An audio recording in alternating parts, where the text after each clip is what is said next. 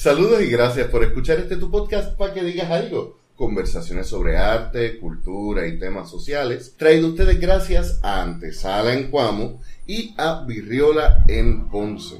Yo soy Leonel Santiago y en esta ocasión estamos en Juana Díaz con el declamador, poeta, performero y padre, Abel de Andrea. Abel, saluda. ¡Exótico!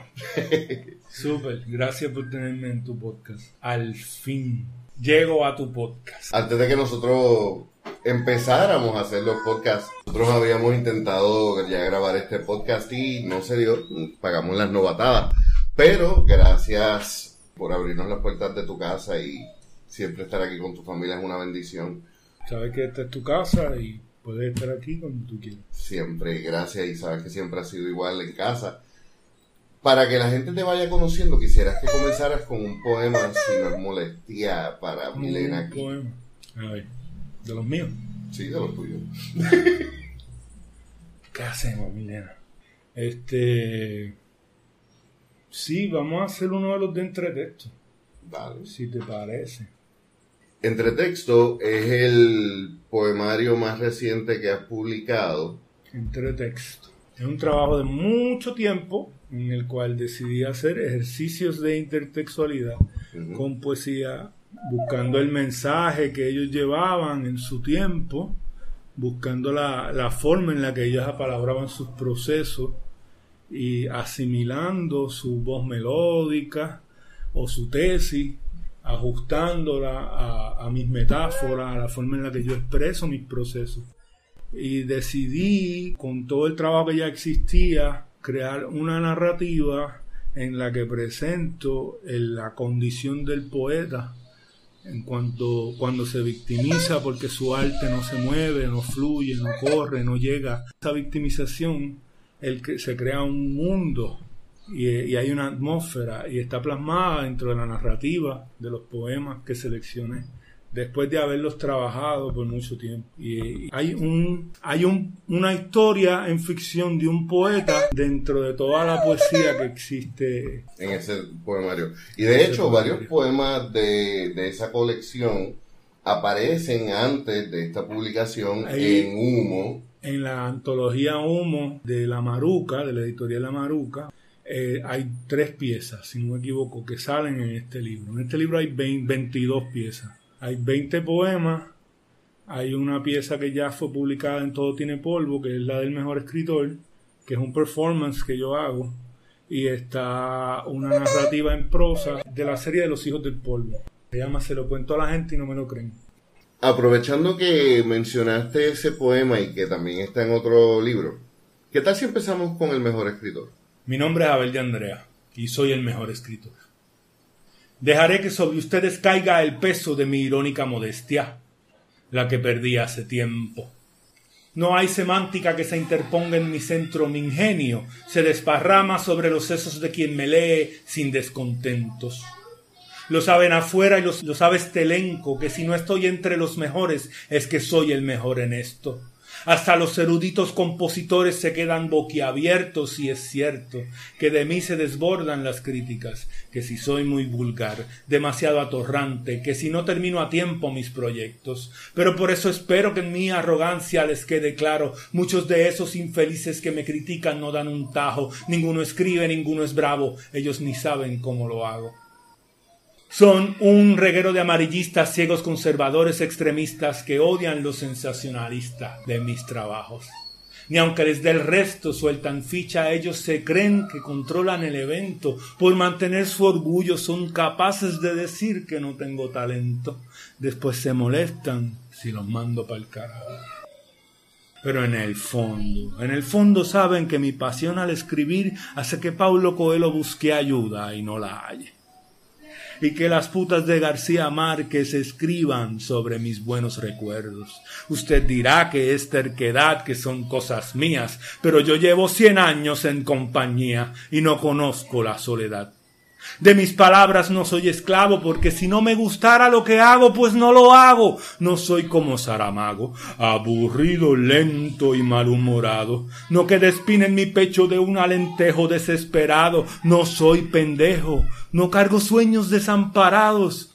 Yo prefiero hacer monerías para que la gente se ría, escribir dos o tres porquerías y que me den un par de halagos porque de mis grandes composiciones soy complaciente altruista, filántropo doctorizado, alquimista, mi estilo es tan genuino como inteligente, más eligente que Ortega y Gasset, y no tan demente como un amuno, cual de sus nibolas neblinosas no ha pintado nunca un mejor presente. Y que me perdone Neruda, pero en esta noche reanudo, que ha sido entre mis versos más latentes, que ya encontramos el poema número 21 porque no hay géneros que me limiten ni barreras que me sostengan, no hay entendedor que lo resuelva cuando la marea adonista de esta concupiscencia idealista me persigue y no encuentro cómo detenerlo. Las musas son inmortales, infalibles espectros de la poesía que con mi mente se visten.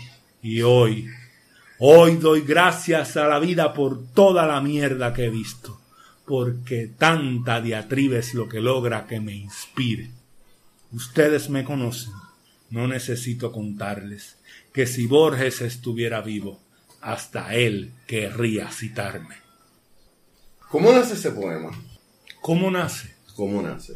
Nace del deseo de exponer la, la frustración de hacer y hacer, hacer y no ganarse el respeto del otro, porque el otro está más enfocado en el trabajo que ya fue y no en el trabajo que se está haciendo.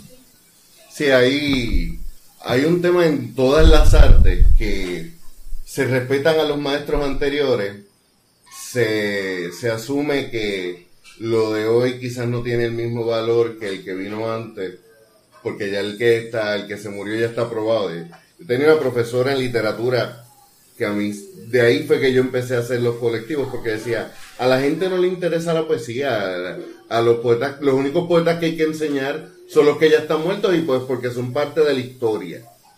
Eh, cuando, cuando te pregunto de cómo nace ese poema, también me pregunto, porque hay un montón de referencias, que es... Que son intertextos. Que es un intertexto, es una intertextualidad, pero este poema antecede por varios años el proyecto de que termina siendo el poemario entre textos. Oh, sí, sí. Surge, surge primero esta pieza, surge el personaje, surge el show, y, con, y, después que empecé a trabajar las intertextualidades, cuando tengo suficiente material con las intertextualidades, probablemente llegué a los 100, eh, a los 100 trabajos o más, entonces empecé a ver qué piezas eran las piezas que formaban la historia del mejor escritor. Es gracioso porque es de poético a patético el, el Ichu. El mejor escritor no existe. Eso ya lo te acuerdas que lo hablábamos, siempre lo decía, es que no existe, es eso mismo, eso mismo es lo que estoy diciendo en la pieza, que no existe el mejor escritor. Lo he dicho de muchas formas. Eh, esta idea de que yo soy mejor que otro, que puedo ser mejor que otro, es bien patética.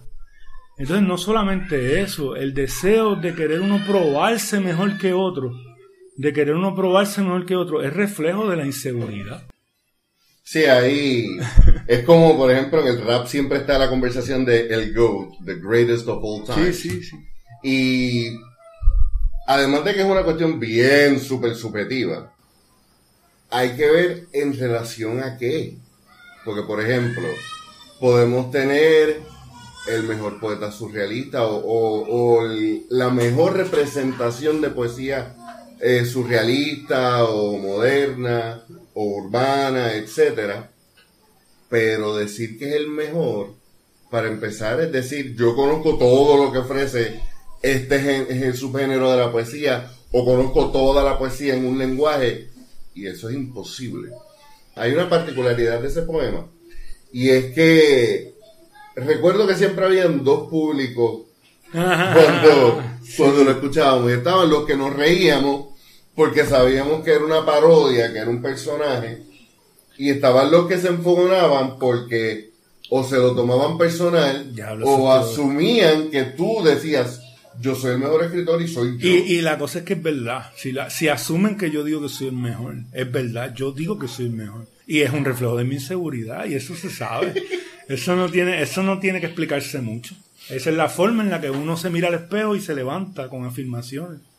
Ya. Y yo me escribo mis propios poemas. Yo escribo para mí, yo se lo he dicho a todo el mundo, yo escribo para mí, yo no escribo para ustedes.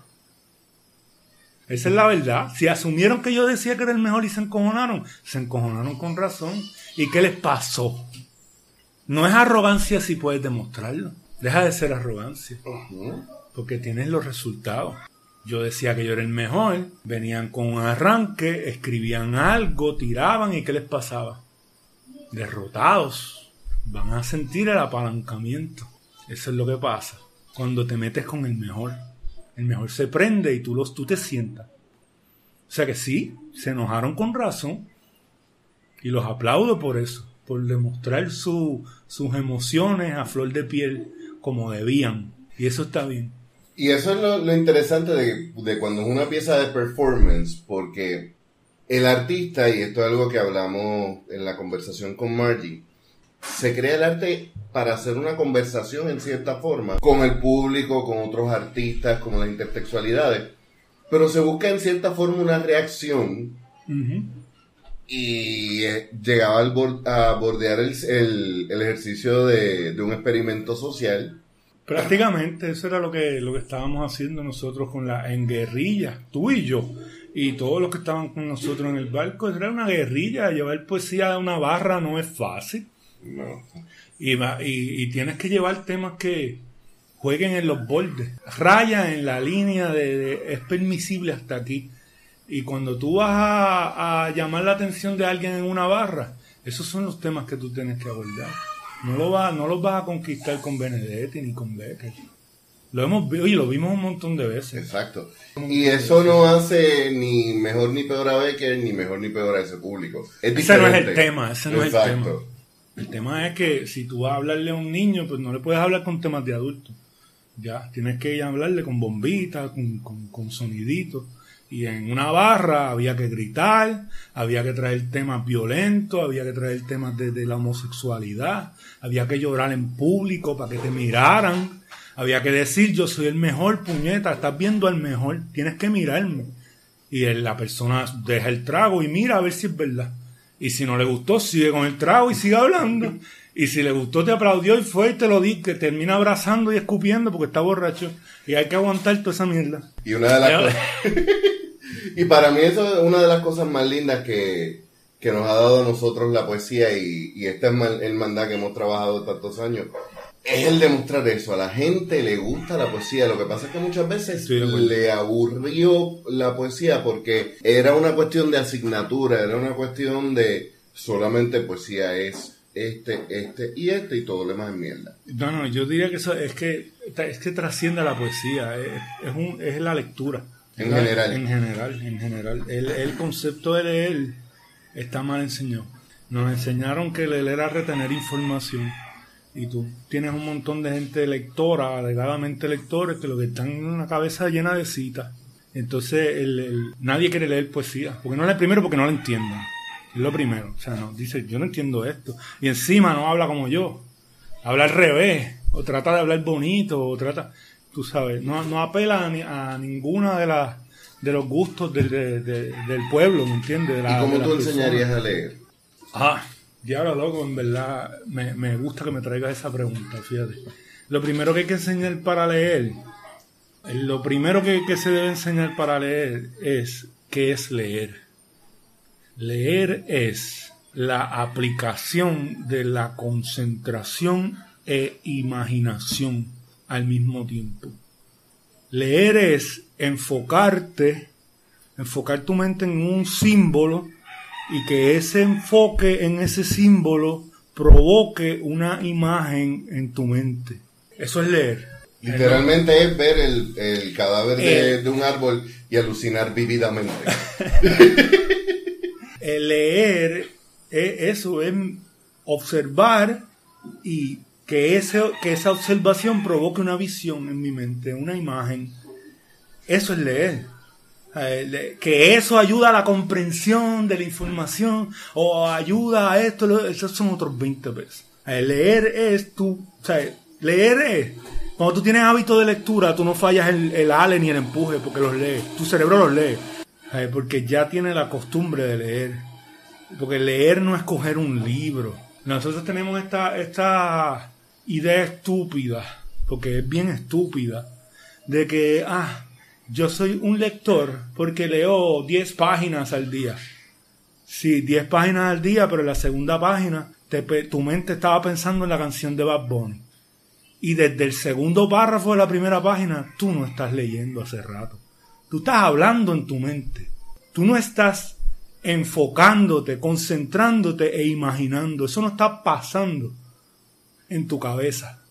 Tú estás hablando con la boca de tu cabeza. No es lo mismo.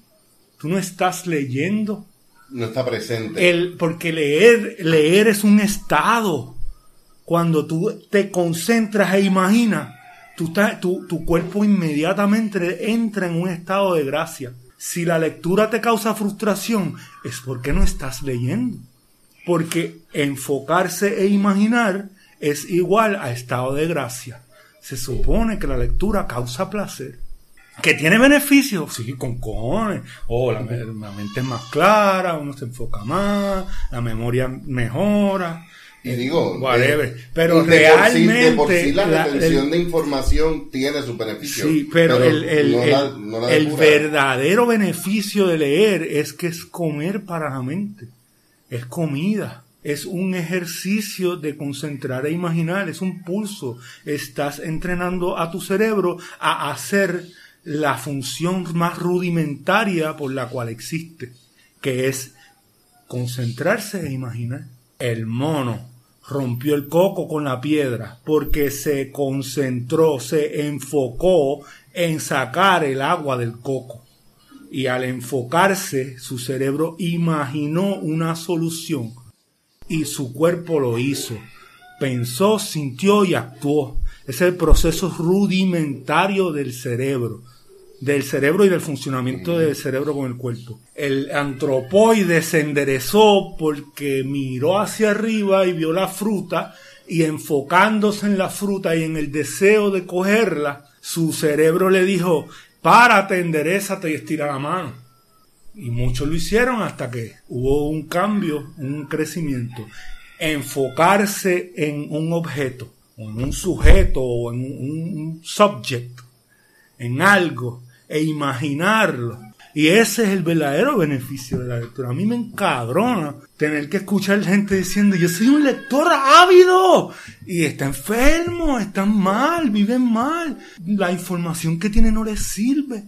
Es inútil menos del 10% es aplicable de lo que sabe. No lo sabe, porque saber y no hacer es no saber. ¿Por qué estás frustrado? ¿Por qué estás en estrés? ¿Por qué estás enfermo? Porque no estás aplicando lo que sabes. Porque no estás haciendo lo que se supone que hagas. Pensar, sentir. Y eso lo puedes desarrollar leyendo. Y esta es la parte más cool sobre leer. Lo único que tú tienes que leer es una oración. Gente dice, voy a leer 10 páginas al día. ¿Y qué pasa? Lo que dije ahorita, a la segunda página ya no estabas ahí, estás ausente. Tu boca en la, en la mente está hablando sola. Tú no estabas ahí. ¿Verdad? Pues no leíste. ¿Me entiendes? Lo que hiciste fue que llenaste tu mente de un montón de pensamientos que no vas a usar y tú eres tan cool que tú te crees que reteniendo esa información suenas bien inteligente. La lectura no te sirve, no la estás usando. Lo que tienes que leer es una oración a la vez. Si tú te enfocas en una oración y esa oración provoca en ti la imaginación, tú vas a sentir tu estado de gracia. Y en ese estado de gracia tú decides si vas a leer la otra oración. Hace unos días atrás conversaba con Marieli Marrero y hablábamos sobre el uso de teoría literaria. Y ella decía que, que a ella le preocupa que muchos escritores no quieren, no quieren conocer sobre teoría literaria. Y ella misma decía, si ellos supieran que el tú entender la literatura mejor incluso te ayuda a leer mejor y a participar mejor como lector en, en, la, en ese intercambio que hablábamos de artista. Quiero volver al tema del poema y remontarme eh, a esos poemas de eh, Todo tiene polvo. Porque aquí ha habido obviamente un crecimiento en tu trabajo literario y artístico, Sí. eh, definitivamente, y vamos a en algún momento hablar sobre los proyectos que tienes ahora, que son bien diferentes a lo que habías propuesto anteriormente. Pero Yo soy diferente a lo que Ah, exacto. antes también. si no fue El si- arte refleja lo que hay de adentro del artista, no es más nada. Eso es lo que pasa. Es una ventana a lo que hay. y me gusta Si eso no que- te gustaba lo que había, pues ahora te puede gustar lo que hay. Es bien diferente. Pero es bien importante eso que dices, que el arte lo que va a reflejar es lo que hay dentro del artista. Tus primeras piezas fueron mucho, tenían mucho de creación de personajes. Siempre. y todavía. Todavía todo esto es personaje. personaje. Todavía sí, pero Layers ahora te estás, sobre- eh, te estás enfocando quizás en entretexto en una sola voz. eh, Entre textos es un, un proyecto que surgió como un reto personal. No sé si lo re- recuerdas, los primeros este, trasuntos de algo que decir, el colectivo que formamos juntos. Este, una de las compañeras no- nos habló sobre estos trabajos de intertextualidad Sí. y de cómo ayudaba, y nos habló hasta del, del- de los beneficios, de, de cómo uno se puede, de- puede ir desarrollando una voz a medida de que uno va en- estudiando las voces melódicas de los demás, ¿verdad? Y los temas de, de los demás poetas. Y yo me lo tomé como un reto, ¿me entiendes? ¿Te acuerdas que cada cierto tiempo te traía un- una Sí. intertextualidad y te decía, léete esto, checate esto? Pues seguía haciendo, seguía haciendo, hice un cojonal, o sea, aquí hay 20 nada más, yo hice ciento y pico, ¿me entiendes? Me dio una exageración, hasta que dije, ok, déjame ver qué hay, déjame analizar y creamos un- una historia. Exacto, una y en el, y en el poemario entre texto hay principalmente una sola voz poética que es la del poeta. Es un poeta Exacto. desde el principio. Es, es el poeta frustrado porque no puede vender sus libros porque en la mesa de al lado están vendiendo los libros de Benedetti. Hashtag True Story. Es verdad. es cierto. O sea, estoy hablando, no estoy hablando de mí personalmente, estoy hablando de todos los poetas que conozco. Todos. Todos, incluyéndote a ti, Sí, incluyendo total. el corillo, ¿entiendes? El, que el poeta que tú conoces pasa por eso. Y, y por eso es que tú tienes esta voz que además que representa tu voz, representa la voz de todos los poetas que, y todas las poetas que, que estamos teniendo este mismo problema. Y ahí es donde quería hablar sobre la creación de personajes porque este primer poemario que tú tienes, eh, todo tiene Todo polvo, tiene polvo, son muchos personajes. son muchos personajes y son historias que tú sacas de tu vida y de la vida de otras de los personas. jangueos, de los jangueos. ¿Cómo, o sea, ¿cómo tú decidís? O sea, porque hay unas particularidades en tu trabajo, hay una influencia, por ejemplo, del de, trabajo del arte urbano, hay una, un uso de las aliteraciones, la rima constante, lo cual obviamente funciona muy bien para la declamación. Sí, súper. También es el hecho de que tú tienes un conocimiento sobre el personaje que tú estás declamando, por lo tanto, hay un performance. Pero vamos a la creación de esos poemas. ¿Cómo tú decidías, por ejemplo, esta historia es buena, esta, esta no es buena, pero es un reto hacerla interesante? Usa- la mayoría de las piezas que hay fueron, yo, era poesía por guerrilla, era por pedido. Hazme un poema de esto, hazme un poema de esto, ¿entiendes? Es la, la mayoría de lo que hay ahí es eso. O era, este, te vas a presentar en tal sitio, el tema es tal, pues llegaba uno con, lo hacía uno el día antes, ¿entiendes? Como las asignaciones. Era, exacto. Era mi proceso creativo, yo lo explico en entretexto porque es parte del- de, de lo que quiero presentar en, en este libro. El, eh, por, con lo que hablamos del crecimiento, de, de mi crecimiento, no del crecimiento del personaje. El personaje está creciendo porque estoy creciendo soy yo. Exacto. Está explicado ahí en entretexto. Es, es un proceso, es una relación entre mi enfoque y mi imaginación con las fuerzas del éter. Y yo sé cómo hacerlo. ¿Y cómo lo haces? Enfoque e imaginación. Enfoque e imaginación. La lectura ayuda. Eso está explicado aquí en el libro entre Eso está escrito ya. Eso está escrito. Eso está escrito. Y por ejemplo, los, los poemas de, de ese primer poemario, Ajá. de Todo tiene polvo, comienzas, esto ya van más de 10, 12 años de que tú empezaste a escribir esas piezas. Antes de eso, tú habías escrito eh, narrativa principalmente. Ya estaba escribiendo una novela, recuerda La chica de la chaqueta negra, eso pues no salió bien por las razones que fueran, no estábamos listos para eso. tengo otra novela que es narrativa también, es de fantasía y tiene 288 páginas tamaño legal. Si algún editor la quiere trabajar, ahí está cogiendo polvo. Hablando de los polvos. Tengo otra novela que es la historia de un chamán, que la estoy utilizando mucho en mis poesías de, de, de Todo tiene polvo, de la serie de Los hijos del polvo. Y este personaje pues es más, es más el Abel de Andrea que se está viendo en en la poesía que estoy presentando ahora pero era un personaje en la historia de, en una novela, una narrativa que escribí sobre un chamán, sobre mis creencias y algunas, algunas de mis creencias. Y en esos poemas original, en el Todo tiene polvo, trabajas muchas situaciones del diario vivir.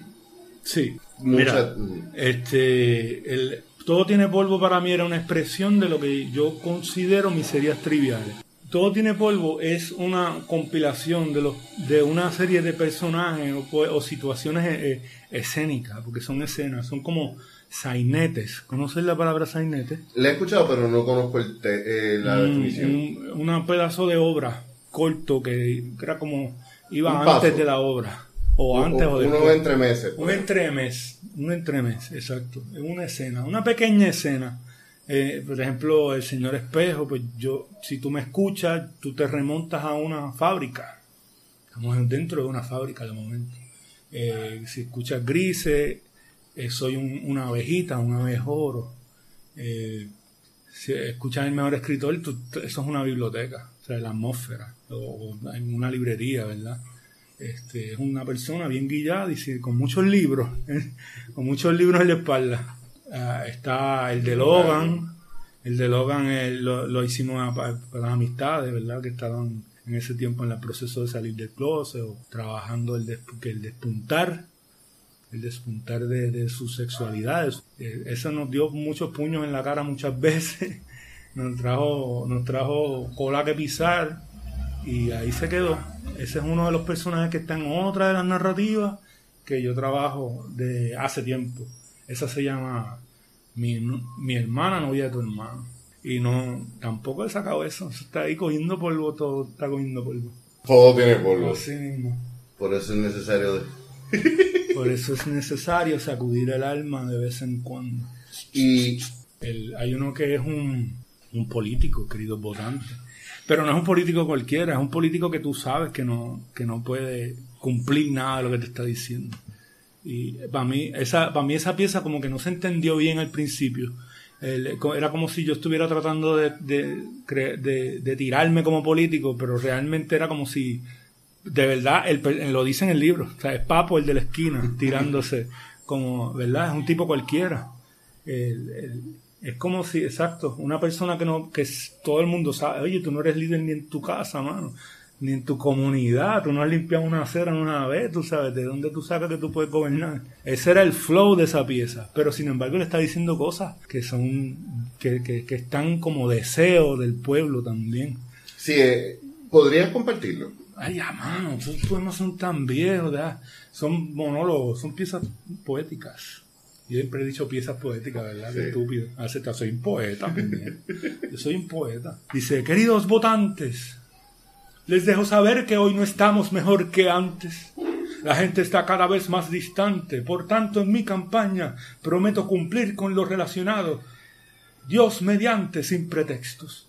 De yo salir electo, lo primero que haría es hacerle frente a la forma ridícula en el que la gente obvia el intelecto para elegir a los líderes de esta nación. Permítame decirle sin mero remordimiento que ni exagero ni le miento cuando le digo que si usted vota por costumbre, por castigo o con incertidumbre, usted es el culpable de esta mierda. Sin más preámbulo le digo que usted es un morón. Usted es la razón por el cual la evolución sigue siendo teoría. Usted es la ironía en toda esta situación. Es uno más del montón que no tiene explicación de qué carajo es lo que pasa. Usted vive una ilusión, la idea de quejarse y no hacer nada por cambiarlo.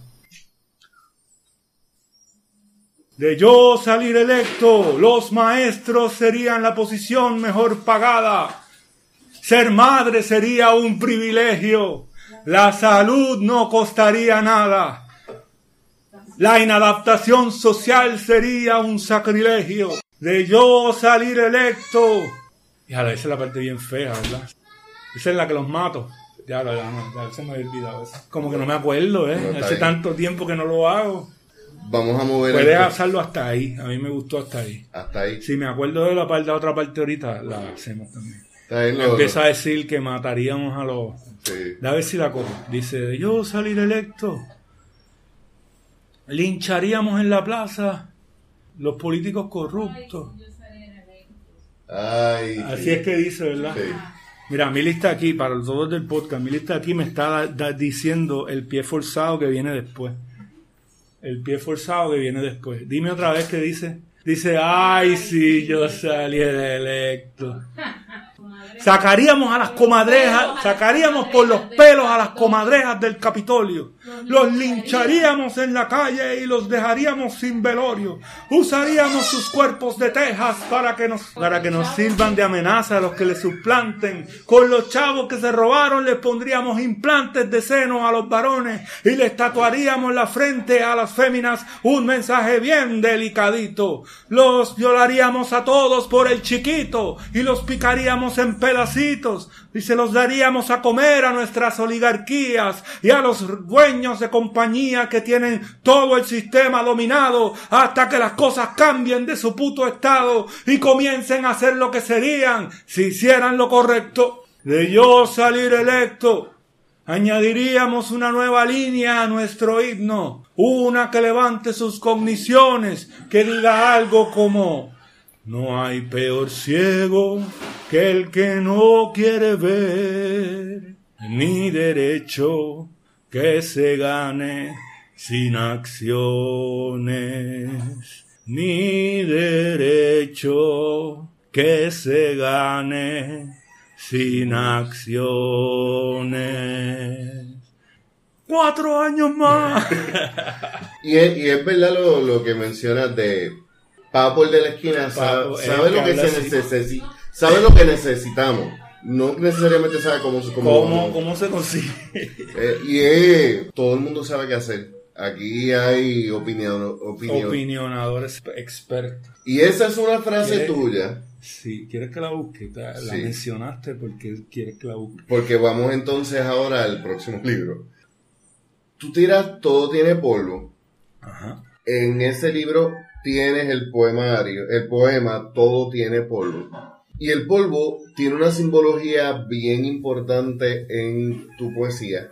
Sin embargo, Ajá. luego de ese poemario, Puerto Rico Se le limpió el polvo antes. se hundió en polvo y agua. Y ocurre entonces el huracán María.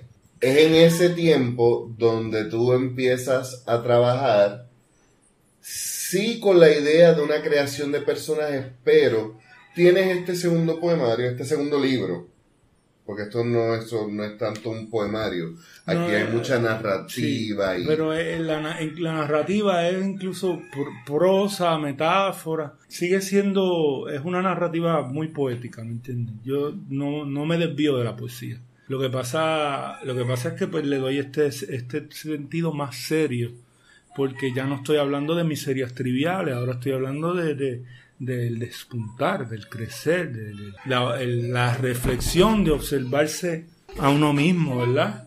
Recibí muchas veces de personas que leían esto, me, sentí identificado o me sentí confrontado. O estás hablando de mí, me preguntaron eso. Me preguntaron, me dijeron, "Pues, no estuve allí, personas que de, de- de- de afuera de Estados Unidos, no estuve allí y creo que estás hablando de mí. ¿En qué contexto? En el sentido de que les enojaba porque sentían que era una... Noel nos acaba de traer chinas. Noel, di, hola, estamos grabando. Hola. Adiós. Adiós. me dijeron, un, un amigo, un amigo muy cercano, este, me dijo, suena como si le estuvieras echando la culpa al puertorriqueño de su situación.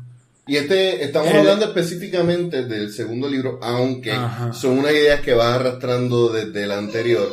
Y este Es la misma idea del polvo, sí. y, y es el libro titulado Crónicas de una tragicomedia incompleta. Sí. Y entonces te dicen, es que él siente que le está echando la culpa al puertorriqueño de sus circunstancias. Sí, pero sin embargo, la, esas fueron muy pocas las reacciones que recibí así. Fueron muy pocas, pero fueron, fueron in- interesantes porque si había algo que yo estaba seguro que yo estaba haciendo en este libro, era hablando de mí. ¿Entiendes? Volvemos Entonces, al punto que estabas diciendo al me- principio, me tú gustó- escribes sobre ti. Sí, yo escribo, yo escribo para mí. O sea, no- no- ni siquiera sobre mí, escribo para mí, para yo leerlo, para yo creérmelo, para yo vivírmelo, para yo tener mi, mi material de enfoque e imaginación. El que yo quiero, o sea, yo pienso que si un producto allá afuera no existe para mí, pues yo me lo puedo crear yo para mí, ¿entiendes? Autogestarlo. autogestarlo. No tengo que quejarme de, "Ah, los poetas no me gustan. Escribe poesía tú, ¿verdad?